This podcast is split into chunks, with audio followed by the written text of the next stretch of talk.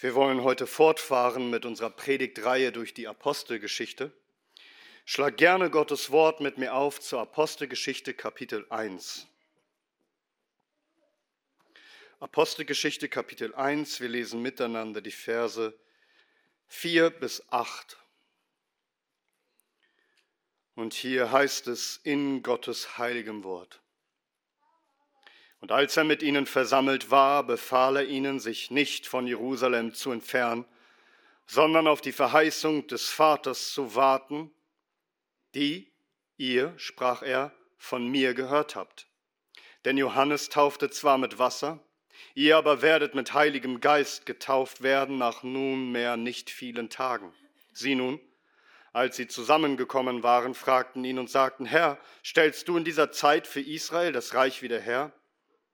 Er sprach aber zu ihnen, es ist nicht eure Sache, Zeiten oder Zeitpunkte zu wissen, die der Vater in seiner eigenen Gewalt gesetzt hat.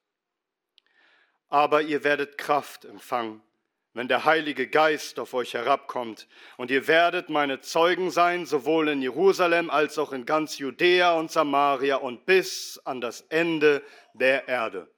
Amen. Lasst uns beten.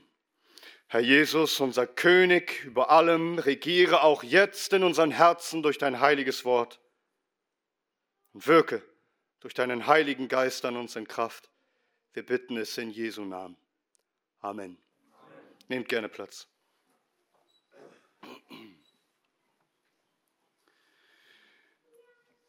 Ich denke, jeder von euch weiß, dass es äh, zahlreiche Comics Fantasy, Science-Fiction-Filme und Kinderserien gibt, wo sich alles dreht um Superhelden. Das fasziniert viele, besonders Jungs. Diese Vorstellung, dass es Superhelden gibt, die sich auszeichnen durch Superkräfte, also durch eine besondere Heldenkraft. Und selbst wenn du dir, dich mit diesem Ding nicht beschäftigst und davon nichts gesehen hast, hast du dennoch schon gehört von Superman oder Spider-Man oder wie die alle heißen. Und das ist auch kein neues Phänomen der Moderne. Und schon in der Antike hörten die Menschen gerne Geschichten von Menschen mit Superkräften und es faszinierte uns schon immer. Die Vorstellung, dass ein Mensch außergewöhnliche, übernatürliche Fähigkeiten besitzt, die über alles hinausgehen, was als normal angesehen werden kann. Der eine kann vielleicht fliegen, der andere hat übermenschliche Stärke, der andere ist schnell wie der Blitz und so weiter. Doch ist uns allen klar, all diese Comic-Superhelden sind, wie das Genre dann schon verrät, Fantasy. Der Fantasie entsprungen, ausgedacht. Mein Punkt heute Abend ist der, dass bei uns Christen das Ganze nicht ausgedacht ist. Bei uns gibt es in der Tat Superkräfte. Die Heilige Schrift, Gottes Wort, gehört nicht in das Genre Fantasy. Was wir hier lesen, ist historisch, es ist Realität, es ist Wirklichkeit. Und was du heute hören wirst, ist, Gott rüstet dich in Wahrheit, in der Tat aus mit einer Superkraft. Vielleicht stört dich dieser Begriff Superkraft. Doch das lateinische Wort super bedeutet einfach oben oder über, denn diese Kraft, sie kommt von oben und sie übertrifft alles Menschliche, sie überragt alles Irdische. Diese Kraft ist aus der Höhe, aus dem Himmel, sie ist göttlichen Ursprungs und darum bleibe ich bei diesem passenden Begriff Superkraft. Und nein, das ist kein cooler Spruch, keine Floskel, das ist auch kein Rollenspiel, wo man so täte, als sei es so und auch nichts, was man sich einredet, als wäre es so. Nein, in Wirklichkeit, real. Und ich weiß nicht, ob wir uns dessen wirklich bewusst sind.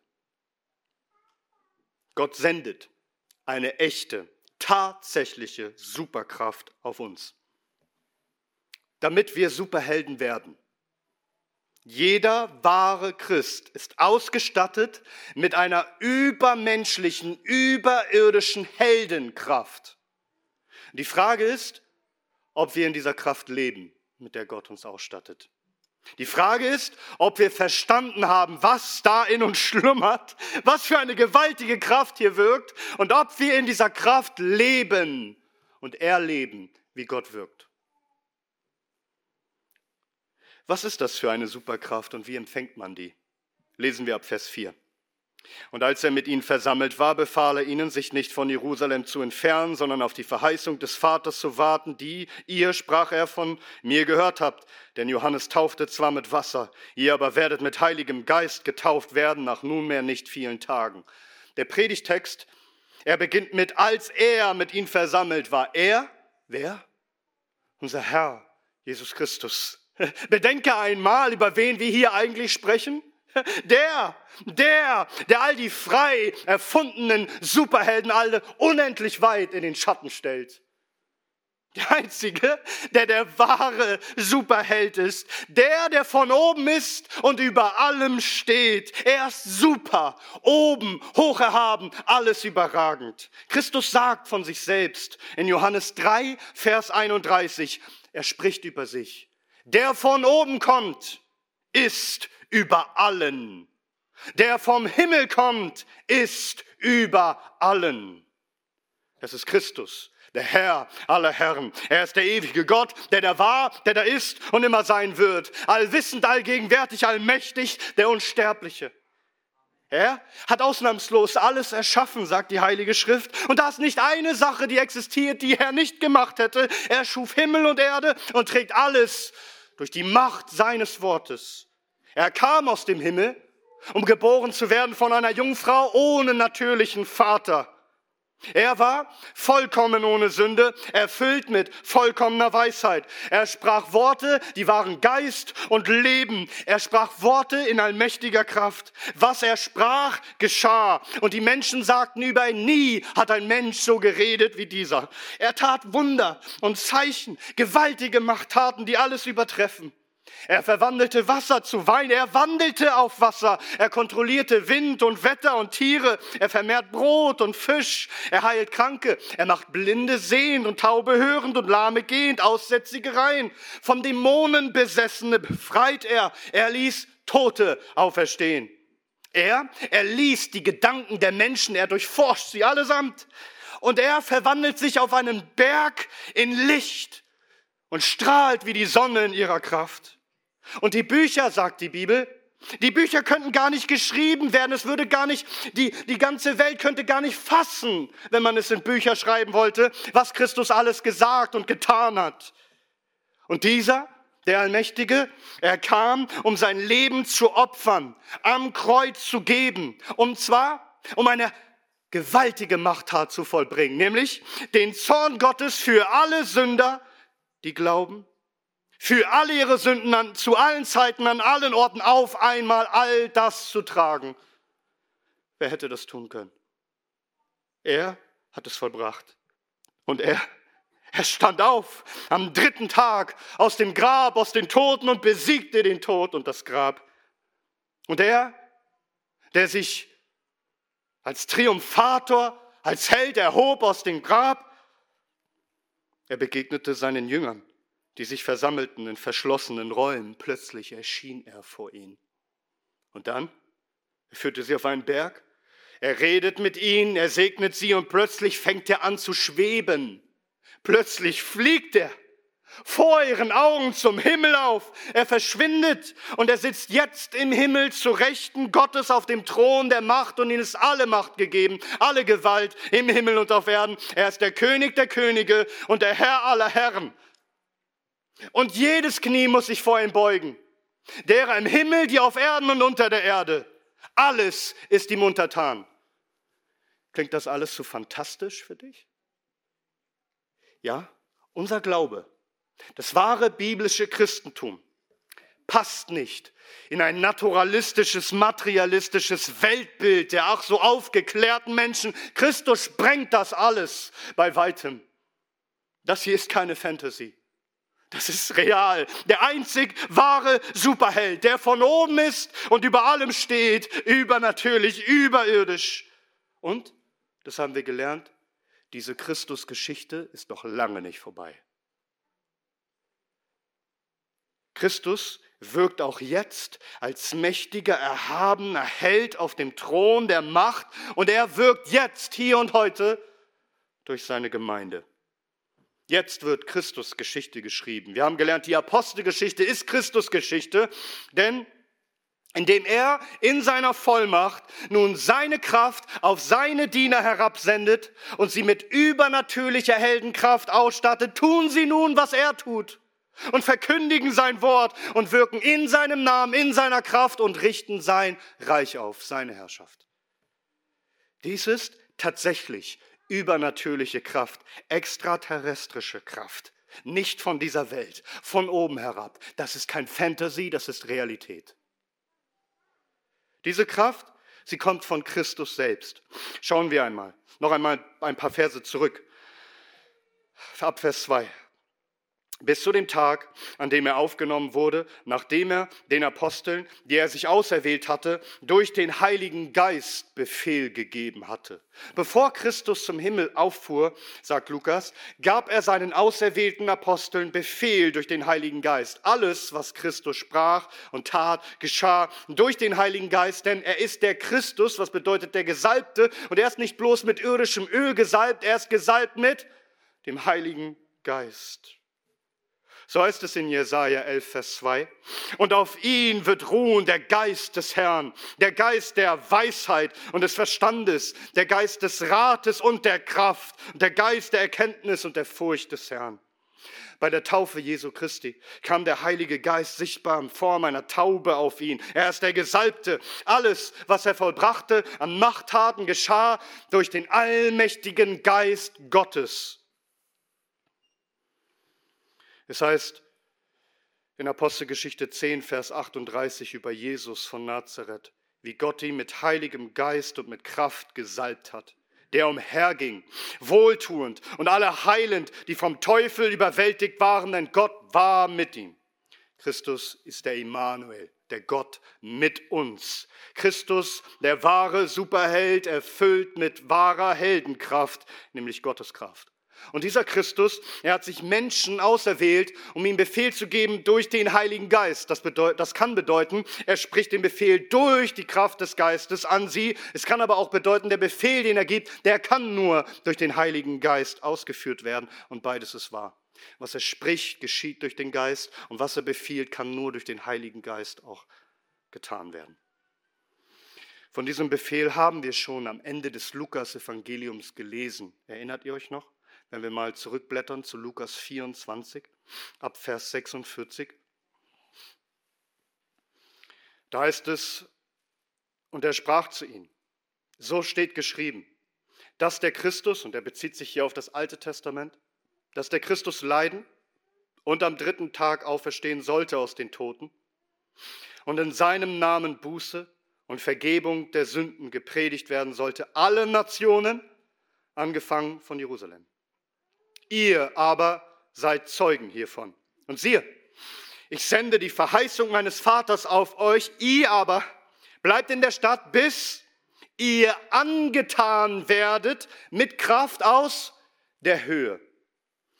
Und er führte sie aber hinaus bis nach Bethanien und hob seine Hände auf und segnete sie. Und es geschah, während er sie segnete, dass er von ihnen schied, hinaufgetragen wurde in den Himmel. Was sendet Christus? Als der aufgefahrene König, der sitzt zu Rechten Gottes. Was sendet er aus der Höhe? Kraft. Und er spricht davon, dass diese Kraft uns umkleidet, ummantelt, wie so ein Anzug, wie so ein Kraftpanzer, der dich einhüllt und dir Kraft verleiht. Diesen Befehl gab er, bevor er zum Himmel auffuhr. Bleibt in Jerusalem und ihr werdet ausgestattet werden mit himmlischer Kraft. Wozu? Dass ihr meinen Namen verkündigt allen Nationen. Was?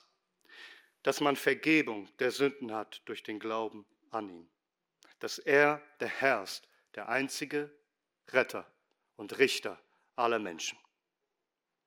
Was sendet Christus durch den Geist? Kraft. Und Christus, er, er nennt es auch die Verheißung oder das Versprechen Gottes des Vaters. Denn vom Vater kommt diese Gabe, Das ist schon versprochen im Alten Testament und auch Christus spricht davon, besonders viel im Johannesevangelium. Aber diese Gabe des Vaters wird vermittelt durch den Mittler, durch Jesus Christus. Denn Christus allein hat das Recht erworben, König zu sein, hat das Recht erworben, den Heiligen Geist des Vaters auszugießen auf alle Völker, denn er ist gestorben, er ist auferstanden und darum lehrt die Schrift, ist ihm nun alle Macht gegeben über alles Fleisch, über alle Menschen. Und wenn er will, sagt die Schrift, kann er all die Nationen zerschmettern wie Tongeschirr. Einfach zerschlagen, wenn er will. Aber wenn er will, dann kann er diese Nationen auch so erobern, dass er seinen Heiligen Geist sendet die Gabe des Heiligen Geistes aussendet und Menschen rettet und erlöst und überall aus allen Völkern, alle Nationen und Sprachen und Stämmen, überall Menschen rettet, die ihn, unseren wahren Gott, anbeten. So zurück zu unserem Predigtext, Apostelgeschichte 1. Hier hören wir genauer, was versprochen wird. Ab Vers 4. Und als er mit ihnen versammelt war, befahl er ihnen, sich nicht von Jerusalem zu entfernen, sondern auf die Verheißung des Vaters zu warten, die ihr, sprach er, von mir gehört habt. Denn Johannes taufte zwar mit Wasser, ihr aber werdet mit Heiligem Geist getauft werden nach nunmehr nicht vielen Tagen. Christus nimmt hier Bezug auf das, was wir schon von Johannes dem Täufer gehört haben, ganz am Anfang des Lukas-Evangeliums, Kapitel 3 Lukas-Evangelium. Da ist es, als aber das Volk voll Erwartung war und alle in ihren Herzen wegen Johannes überlegten, ob er nicht etwa der Christus sei, antwortete Johannes allen und sprach, ich zwar taufe euch mit Wasser, es kommt aber einer, der stärker ist als ich, dem den Riemen seiner Sandalen zu lösen ich nicht wert bin. Er wird euch mit Heiligem Geist und mit Feuer taufen, dessen Wurfschaufel in seiner Hand ist und seine Tenne durch und durch zu reinigen und den Weizen in seine Scheune zu sammeln. Die Spreu aber wird er verbrennen mit unauslöschlichem Feuer. Johannes, er sagt, nach mir kommt einer, der war schon vor mir und er ist stärker als ich. Dieser ist übermenschlich. Er kommt, um alles zu übertreffen, denn er hat eine Befehlsgewalt, eine gewaltige Kraft, und zwar nicht bloß mit Wasser zu taufen, sondern mit dem Heiligen Geist und mit Feuer. Die Feuertaufe, sehen wir hier in dem Kontext, meint, er kommt zum Gericht, so wie er die Spreu verbrennt. Im unauslöschlichen Feuer heißt es hier. Diese Feuertaufe haben wir gesehen, 70 nach Christus, als ganz Jerusalem aufging in Feuer. Diese Feuertaufe sehen wir, wenn er wiederkommt zum Gericht, um all jene Menschen in Feuer zu taufen, die nicht an ihn glaubten. Wusstest du das eigentlich? Dass es in Ewigkeit keine Ungetauften geben wird? Ob du willst oder nicht, du wirst getauft werden. Entweder wirst du getauft durch den Heiligen Geist und wirst gerettet durch Christus, oder du wirst getauft mit unauslöschlichem Feuer im Feuersee der ewigen Hölle. Du wirst getauft werden. Aber Christus, er verspricht seinen Jüngern die Verheißung des Vaters zu senden, sie zu taufen mit Heiligem Geist. Man kann auch übersetzen zu taufen im Heiligen Geist, denn taufen bedeutet wortwörtlich eigentlich übersetzt untertauchen. Deswegen, wenn wir taufen, tauchen wir Menschen unter. Getauft zu werden im Heiligen Geist heißt völlig hineinversetzt, völlig eingetaucht zu sein in die Wirkungsmacht, in die Sphäre des Heiligen Geistes, vollkommen umkleidet, Mantel angetan zu sein mit der Kraft aus der Höhe. Mit anderen Worten, kommt der Geist über dich, kommt er mit Gottes Kraft, dich völlig einzunehmen, völlig Besitz von dir zu ergreifen für den Dienst, dass du jetzt die Worte Jesu Christi sprichst und die Werke Jesu Christi wirkst. Als der Geist auf Christus kam in der Taufe, hatte er den Geist ja schon, er war ja erfüllt mit dem Geist, aber bei der Taufe war dieser offizielle Dienstbeginn. Hier sollte es offiziell anfangen, dass er nun in der Kraft des Geistes predigt und wirkt, und so soll nun auch über die Jünger der Heilige Geist kommen, damit sie in dem Namen Jesu Christi und in seiner Kraft wirken. Denn die Apostelgeschichte ist Christusgeschichte und Kirchengeschichte ist Christusgeschichte. Der Geist kommt über uns, damit Christus durch uns wirkt. Und der Heilige Geist ist nicht irgendwie eine Kraft, die über uns kommt, wie die Zeugen Jehovas zum Beispiel glauben, dass der Geist lediglich die Kraft Gottes sei. Nein, der Geist, so lehrt uns die Heilige Schrift, ist Gott selbst, Person der Dreieinigkeit. Er spricht in der Heiligen Schrift, er leitet an, er, er, er handelt und er fühlt. Wir lesen in Epheser 4, Vers 30, betrübt nicht den Heiligen Geist Gottes, durch den ihr versiegelt worden seid auf den Tag der Erlösung. Daher ist das nicht einfach eine Superkraft, derer wir uns bedienen. Das heißt, wir verfügen nicht über den Heiligen Geist und über seine Kraft. Vielmehr bedient sich der Heilige Geist unser und verfügt über uns. Der Geist ist der Herr und wir sollen beherrscht werden durch den Heiligen Geist. Römer 8, Vers 14, denn so viele durch den Geist Gottes geleitet werden, diese sind Söhne Gottes. Christus ist es, der das Recht für uns erworben hat, dass er uns nicht nur unsere Sünden vergibt, dass er uns nicht nur lebendig macht durch den Heiligen Geist und zu Kindern Gottes macht durch die Wiedergeburt im Heiligen Geist, sondern dass wir auch wandeln in der Kraft des Heiligen Geistes ein Teil des Leibes Jesu Christi sind, um sein Wort zu verkündigen und seine Werke hier auf Erden zu tun. Das heißt, seinen Dienst auf Erden zu tun, wie Paulus gesagt hat in Philippa 3, wir hatten es gelesen, in der Lesung haben wir es gehört, dass wir dienen durch den Heiligen Geist. Christus dienen durch den Heiligen Geist. Also was ist die Superkraft und wie empfängt man sie? Die Superkraft ist die Kraft des Heiligen Geistes, den Christus sendet, sendet als Gabe des Vaters. Und wer empfängt diesen Geist der Kraft? Antwort, alle, die zu Christus gehören, die an ihm glauben und ihm dienen. Es gibt nicht die einen Christen, die getauft sind mit dem Heiligen Geist und die anderen nicht. Jeder wahre Christ ist getauft mit dem Heiligen Geist, ausgestattet mit seiner Kraft, um Teil seines Leibes zu sein und in seiner Kraft zu wirken. Deswegen sagt Paulus auch in 1. Korinther 12, Vers 13, denn auch in einem Geist sind wir alle zu einem Leib getauft worden. Es seien Juden oder Griechen, es seien Sklave oder Freie und sind alle mit einem Geist getränkt worden.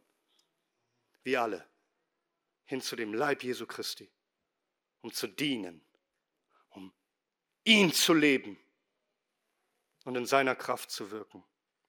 Was genau bewirkt denn jetzt diese Superkraft? Nun, Christus lehrte seine Jünger ja über die 40 Tage hinweg bis zu seiner Himmelfahrt über das Reich Gottes. Er kündigte ihnen an, dass der Heilige Geist bald über sie kommen wird. Und sie stellen eine Frage in Vers 6. Sie nun, als sie zusammengekommen waren, fragten ihn und sagten, Herr, stellst du in dieser Zeit für Israel das Reich wieder her? Die Jünger wissen, dass Christus gekommen ist, um auf dem Thron Davids zu sitzen, da auch über Israel wieder zu herrschen. Es heißt in Jesaja 9, ab Vers 5. Denn ein Kind ist uns geboren, ein Sohn uns gegeben, und die Herrschaft ruht auf seiner Schulter, und man nennt seinen Namen wunderbarer, Berater, starker Gott, Vater der Ewigkeit, Friedefürst, und die Mehrung der Herrschaft und der Frieden werden kein Ende haben auf dem Thron Davids und über sein Königreich, um es zu befestigen und zu stützen durch Gericht und durch Gerechtigkeit. Von nun an bis in Ewigkeit der Eifer des Herrn der Herrscharen wird dies tun. Und die Jünger fragen sich, wann werden sie das sehen? Überlegt euch, dass Christus wurde gerade erst gekreuzigt in Jerusalem. Wann dürfen wir sehen, dass du angenommen wirst von Israel, dass die Knie sich beugen vor dir, dass du sitzt auf dem Thron und alles dir unterworfen ist? Wann? Wann richtest du dein Reich sichtbar auf? Christi Antwort lautet, Vers 7. Er sprach aber zu ihnen, es ist nicht eure Sache, Zeiten oder Zeitpunkte zu wissen, die der Vater in seine eigene Gewalt gesetzt hat. Der Vater im Himmel ist es, der Vollmacht, seine Gewalt hat, Zeiten festzulegen, und es ist nicht eure Sache zu wissen, wann genau gewisse Dinge geschehen. Herrliche Dinge werden passieren. Wir lesen sogar wie die Ewigkeit in Offenbarung 21, Vers 1. Und ich sah einen neuen Himmel und eine neue Erde, denn der erste Himmel und die erste Erde waren vergangen und das Meer ist nicht mehr. Und ich sah die heilige Stadt, das neue Jerusalem, aus dem Himmel herabkommen, von Gott bereitet, wie eine für ihren Mann geschmückte Braut. Und ich hörte eine laute Stimme aus dem Thron sagen, siehe, die Hütte Gottes bei den Menschen. Und er wird bei ihnen wohnen und sie werden sein Volk sein und Gott selbst wird bei ihnen sein, ihr Gott. Und er wird jede Träne von ihren Augen abwischen. Und der Tod wird nicht mehr sein, noch Trauer, noch Geschrei, noch Schmerz wird mehr sein, denn das Erste ist vergangen. Ich frage mich, wann das passieren wird. Ich möchte das unbedingt sehen. Wann ist es soweit? Es ist nicht unsere Sache, diese Zeitpunkte zu wissen. Es ist auch nicht unsere Sache zu wissen, wann der Herr Jesus Christus wiederkommt zum Gericht. Aber schaut mal, Christus spricht ein Aber, ein Aber. Und damit richtet Christus den Fokus der Jünger weg vom Wann hin zum Was jetzt zu tun ist. Ich sprach aber zu ihnen, es ist nicht eure Sache, Zeiten oder Zeitpunkte zu wissen, die der Vater in seine eigene Gewalt gesetzt hat, aber Ihr werdet Kraft empfangen. Und wenn der Heilige Geist auf euch herabkommt und ihr werdet meine Zeugen sein, sowohl in Jerusalem als auch in ganz Judäa und Samaria und bis an die Enden der Erde. Konzentriert euch nicht auf die Frage, wann. Konzentriert euch auf die Frage, was gilt es jetzt zu tun, denn schaut, ich sende Kraft auf euch und ich richte mein Reich jetzt auf, indem ich euch sende in meiner Kraft und ihr meinen Namen verkündigt hier in Jerusalem. Ganz Israel und bis an die Enden der Erde zu allen Nationen. Der Geist, er kommt von oben auf euch herab, damit ihr hier unten auf Erden mich bezeugt. Das heißt, ihr bezeugt, dass ich der Christus bin, der Herr, der König der Könige, der von Gott eingesetzte Richter und Retter. Er ist gestorben für die Sünden, er ist der Retter für jeden, der Buße tut und der an ihn glaubt, der seinen Namen anruft. Aber auch er ist der auferstandene Richter, der über jede einzelne Seele richten wird am jüngsten Tag, auch über deine. Du wirst stehen vor ihm, sagt die Schrift, vor einem großen, weißen, erhabenen Thron. Und er wird richten, was mit deiner Seele geschieht. Ob du eingehst ins ewige Paradies oder hinabgeworfen wirst in den ewigen Feuersee. Bezeugt mich, sagt Christus. Verkündigt den Menschen, dass ich der Herr bin, der einzige Retter und der Richter aller Menschen. Wo? In Jerusalem, dann in der Gegend drumherum in Judäa, dann in Samaria, dann bis an die Enden der Erde.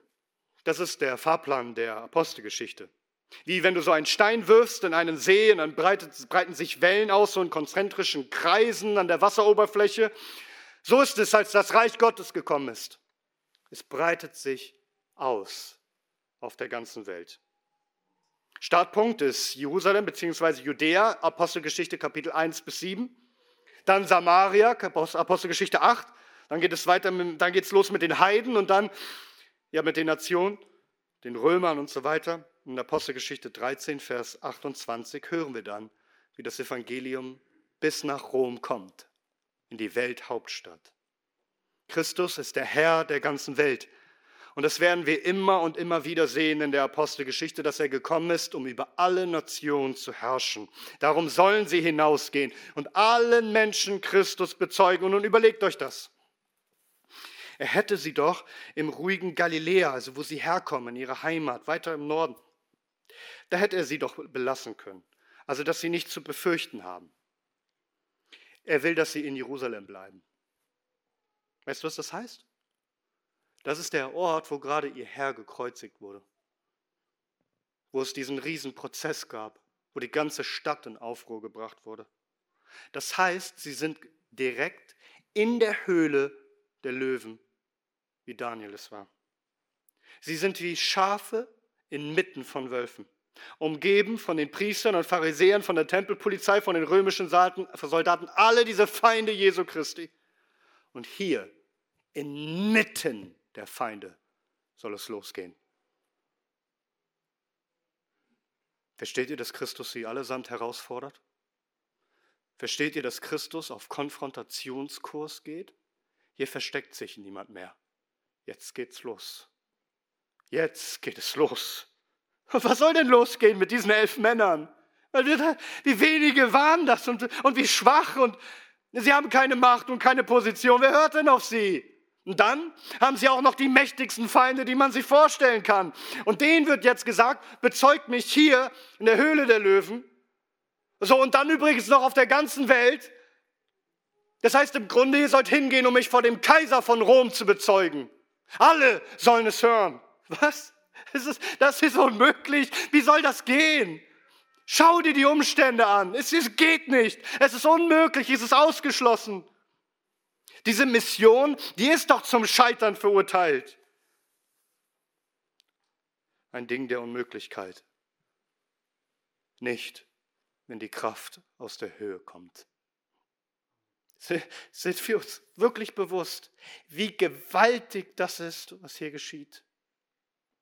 Also studieren wir die Apostelgeschichte, was wir vorhaben, so Gott will, werden wir sie studieren und wir werden sehen, wie wir lesen werden, von Seite zu Seite, die wir studieren, wie gewaltige Zeugenkraft über diese schwachen Jünger gekommen ist und wie sie plötzlich in einer gewaltigen Kraft Christus bekennen und wie der Heilige Geist mächtig wirkt.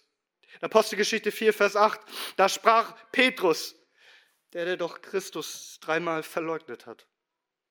Er sprach erfüllt mit Heiligem Geist. Und wen spricht er an? Oberste des Volkes und Älteste von Israel. Er spricht direkt ins Angesicht der Führung und der Machthaber. Apostelgeschichte 4, Vers 31. Und als sie gebetet hatten, erbebte die Städte, wo sie versammelt waren. Und sie wurden alle mit dem Heiligen Geist erfüllt und redeten das Wort Gottes mit Freimütigkeit. Und dann, dann beginnt der Streit. Dann kämpfen alle Menschen, alle Macht gegen dieses Zeugnis. Von Stephanus, dem Märtyrer, der gestorben ist für Christus.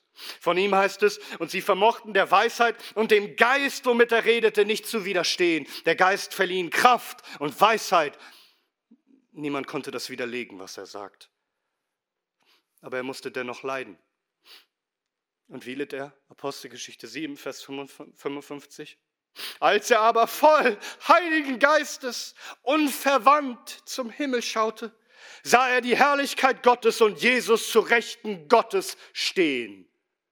Der Heilige Geist hatte ihm Kraft gegeben, nicht bloß Christus zu bezeugen mit seinen Worten, sondern ihn auch zu bezeugen durch sein Blut, das er vergießen wird.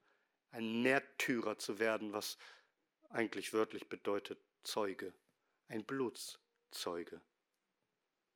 Was bewirkt diese Kraft? Nun, dass schwache, unweise und feige Menschen voller Menschenfurcht plötzlich zu mutigen Helden verwandelt werden, die an Kühnheit und Tapferkeit nicht zu überbieten sind. Freimut zu haben, den Mund zu öffnen, Kraft zu haben, den mächtigsten Feinden, den Herrschern ins Angesicht zu widerstehen, indem wir ihn Christus predigen, die uns davon abhalten wollen, Christus zu predigen. Nicht aufzugeben und wenn du die ganze Welt gegen dich hast, auszuharren, Leiden auf sich zu nehmen, um Christi willen Kraft haben, dran zu bleiben, trotz allen Widerständen und allen Schwierigkeiten, Kraft zu haben, glaubwürdige Zeugen zu sein und sich nicht verführen zu lassen und abbringen zu lassen von diesem Zeugnis, Kraft zu haben, zu sterben für diesen Christus. Superhelden zu sein. Paulus schreibt doch in Römer 8, wir hatten das vor kurzem in einer Predigt gehört. Paulus sagt, Christus, der gestorben ist, ja noch mehr, der auferweckt worden ist, der auch zu Rechten Gottes ist, der sich auch für uns verwendet. Wer wird uns scheiden von der Liebe des Christus? Drangsal oder Angst oder Verfolgung oder Hungersnot oder Blöße oder Gefahr oder Schwert, wie geschrieben steht, deinetwillen Deinetwegen werden wir getötet den ganzen Tag, wie Schlachtschafe sind wir gerechnet worden. Aber, aber, in diesem allen sind wir mehr als Überwinder durch den, der uns geliebt hat, Christus. Da steht mehr als Überwinder. Im Griechischen haben wir auch gehört in der Predigt, da steht über Überwinder. Also super Überwinder. In dem allen sind wir mehr als Superhelden. Nicht aus unserer Kraft, sondern durch den, der uns geliebt hat. Wenn ihr schaut, wie die Christen all das ertragen haben, all diese Angriffe, all das Leid, all diese Verfolgung, und sie blieben standhaft. Es heißt in 1. Johannes 5, Denn alles, was aus Gott geboren ist, überwindet die Welt. Und dies ist der Sieg, der die Welt überwunden hat, unser Glaube. Wer ist es, der die Welt überwindet, wenn nicht der, der glaubt, dass Jesus der Sohn Gottes ist? Hier ist die Kraft. In dem Glauben an den Sohn Gottes, Leben aus seiner Kraft in dieser Welt für ihn. Und wir brauchen diese Kraft unbedingt. Denn wir haben es zu tun mit einer gottesfeindlichen, mit einer christusfeindlichen Welt. Alle Mächte der Finsternis sind gegen uns gerichtet und arbeiten gegen uns. Die Apostelgeschichte berichtet ständig von Aufruhr und Tumulten und Konflikten.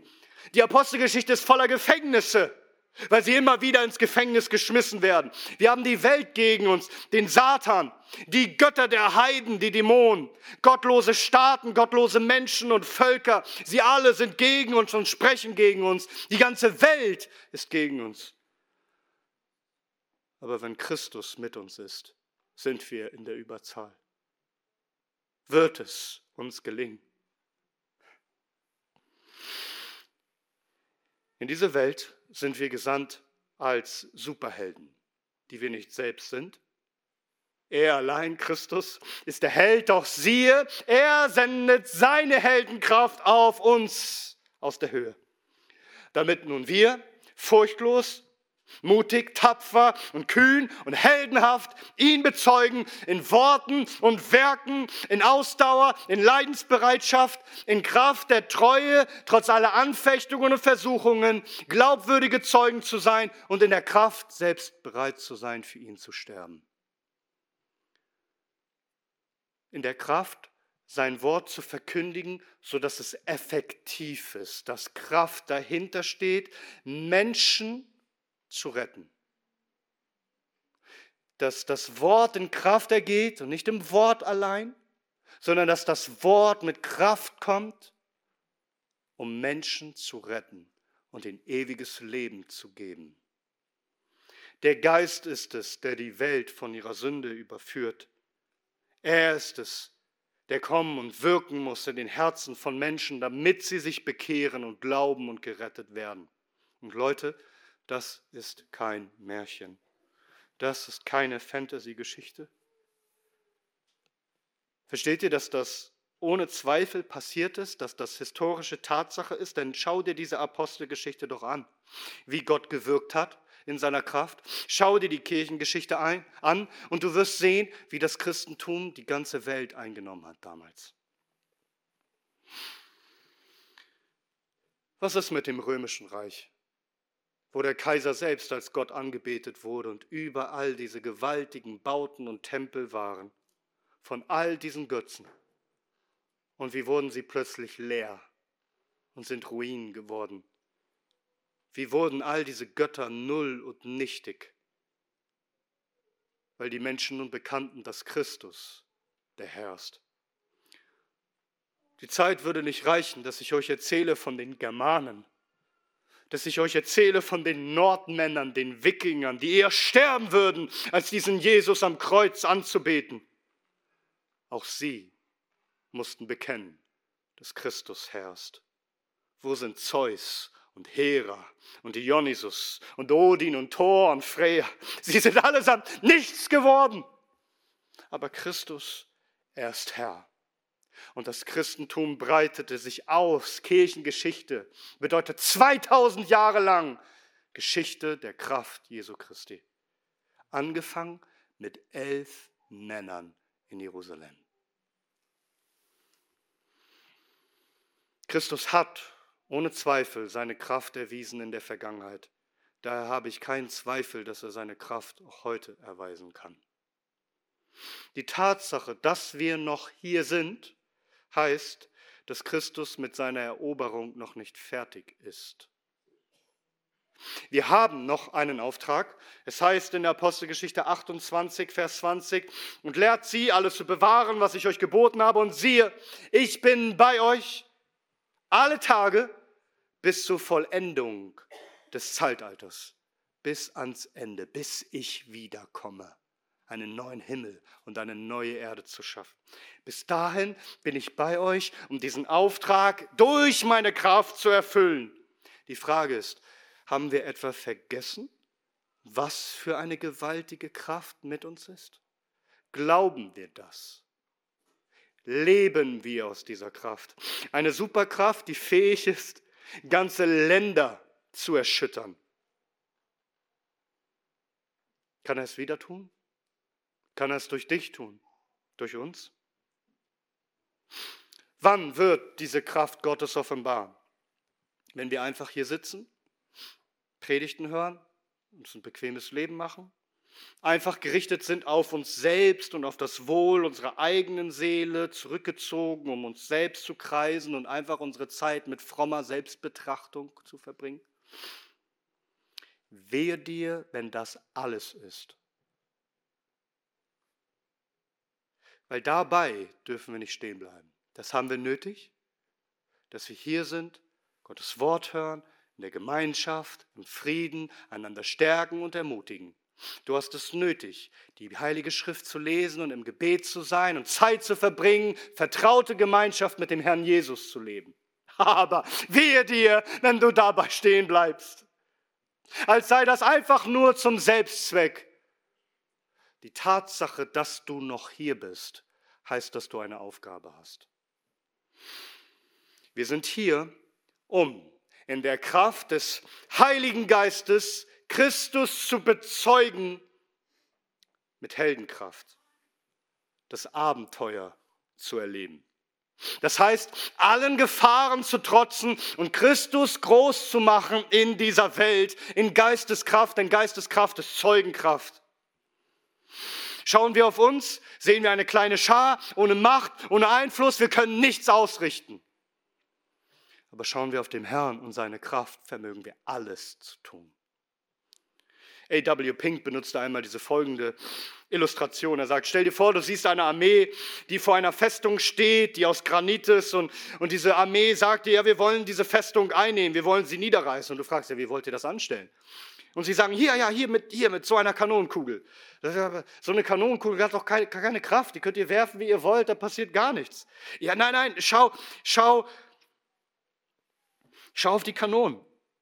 Ja, aber die Kanonen, die haben doch keine Kraft. Das ist doch einfach nur eine Maschine, die kann doch auch überhaupt nichts ausrichten. Ja, ja, aber, aber schau mal auf das Pulver. Ja, aber so ein Pulver, so ein Eimer Pulver, das, das Schießpulver, das kann ein Kind auskippen, wenn es will. Das hat auch keine Kraft. Ja, aber schau, werden dieses kraftlose Pulver und diese kraftlose Kugel in diese kraftlose Kanone gesteckt. Und nur ein Funken Feuer kommt und in Handumdrehen wird das Pulver zu einem Blitz und die Kugel zu einem Donnerschlag, die Mauern zerschlägt. Wir sind kraftlos. Wir richten überhaupt nichts aus. Was wir brauchen, ist diesen himmlischen Funken, dieses himmlische Feuer, den Heiligen Geist. Und wenn er uns entzündet, dann fallen Festungen, die uneinnehmbar erscheinen.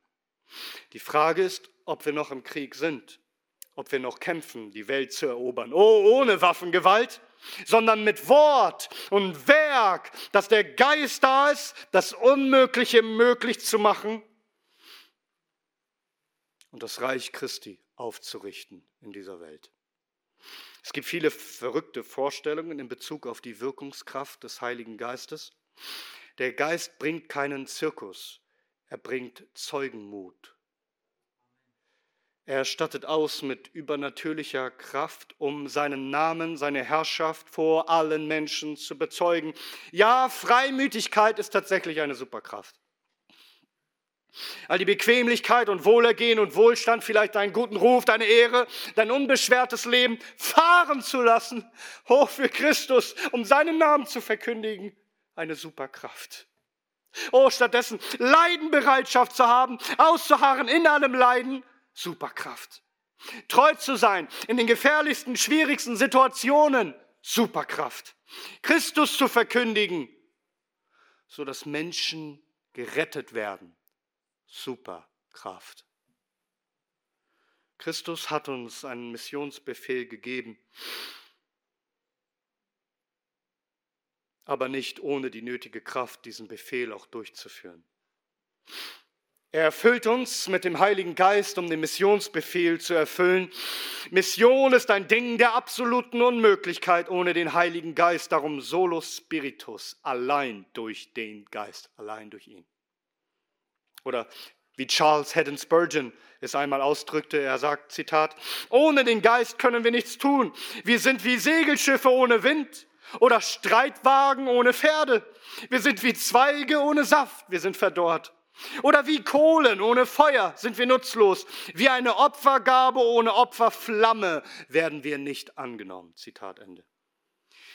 Begreifst du, dass wir ohne den Heiligen Geist nichts ausrichten, aber mit dem Heiligen Geist alles ausrichten können? Verstehst du, was dort für eine gewaltige Kraft in einem jeden Christen, der wahrhaftig glaubt, schlummert? Diese Kraft aus der Höhe, um die ganze Welt zu erschüttern mit dem Zeugnis Jesu Christi. Unsere Aufgabe ist es, in dieser Kraft, aus dieser Kraft zu leben. Biblische Mission ist die Manifestation von der Macht Jesu Christi durch den Heiligen Geist, durch seine Gemeinde, die Königsherrschaft Jesu Christi auszurufen über alle Welt.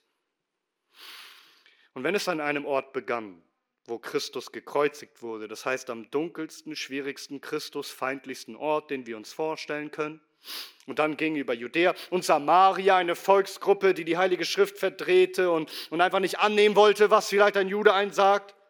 Bis hin zum Ende der Erde, das heißt auch zu den Römern, zu den wirklich Gottlosen und Heiden.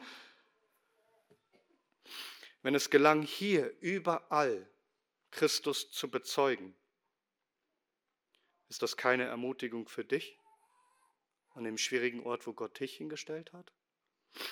Mit einer schwierigen Familie, schwierigen Verwandten und Arbeitskollegen und Schulkameraden und einem schwierigen Umfeld, schwierigen Situationen, in einer schwierigen Region, in einem schwierigen Land, wo es so unmöglich erscheint, dass es eine Erweckung gibt und viele zu Christus kommen und die Kirchen wieder voll sind.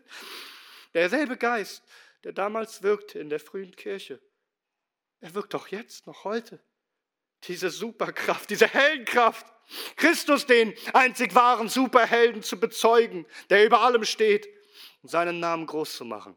Diese Kraft ist unverbraucht. Sie ist frisch, kräftig und mächtig wie eh und je. Glauben wir das? Sind wir uns dessen bewusst, dass diese Kraft real ist? Dass sie da ist für jeden, der zu Christus gehört und an ihn glaubt? Und lasst uns flehen, dass der Heilige Geist uns neu erfüllt mit seiner Kraft. Und dass wir seine Kraft erfahren, erleben, indem wir sie ausleben, indem wir ihn tapfer und mutig bezeugen und für ihn leiden und ausharren und Schmach auch erdulden und ein heiliges Leben führen, das uns zu glaubwürdigen Zeugen macht. Wir brauchen Erweckung unter uns, was das angeht. Denn es schlummert, schlummert gewaltige Kraft in uns, die Frage ist, nutzen wir sie? Wir müssen, wir müssen Buße tun, damit wir auch zu einer Missionsbewegung werden, wie Christus bezeugt in aller Welt. Wo auch Menschen in unserer Mitte wieder gesandt werden, in die fernsten, entlegensten Länder, um Christus zu bezeugen, dort, wo er nicht angebetet wird. Aber wir müssen anfangen hier vor unserer Haustür.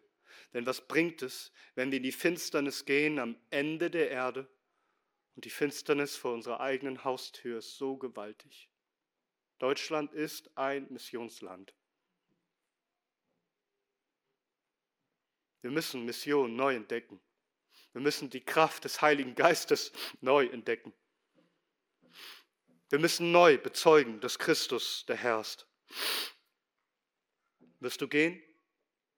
In Freimut, Kraft des Heiligen Geistes deinen Mund aufzumachen, vor deinen Verwandten, vor deinen Nachbarn, deinen Arbeits- und Studien- und Schulkollegen, den Menschen überall um uns herum, Christus zu bezeugen. Die Mission kann kein Randthema bei uns sein, es muss Fokus sein. Hauptauftrag, die Herrschaft Jesu Christi auszubreiten in dieser Welt, nicht aus unserer Kraft nicht aus uns selbst, denn wir sind feige und unweise und unfähige Menschen. Aber wenn er seine Kraft sendet, dann haben wir Freimut und Weisheit und alle Kraft, die nötig ist, um seinen Dienst zu tun. Möge der Herr uns alle neu erfüllen mit seinem Heiligen Geist. Möge er uns erwecken, dass wir diese Kraft erleben, dass wir sehen, dass der Herr wirkt, wenn wir ihn bezeugen als dem König, den einzigen Retter und Richter aller Menschen, auf dass sein Ruhm verkündigt werde und sein Name groß sei vom Aufgang der Sonne bis zu ihrem Niedergang. Ihm sei die Ehre von Ewigkeit zu Ewigkeit. Amen.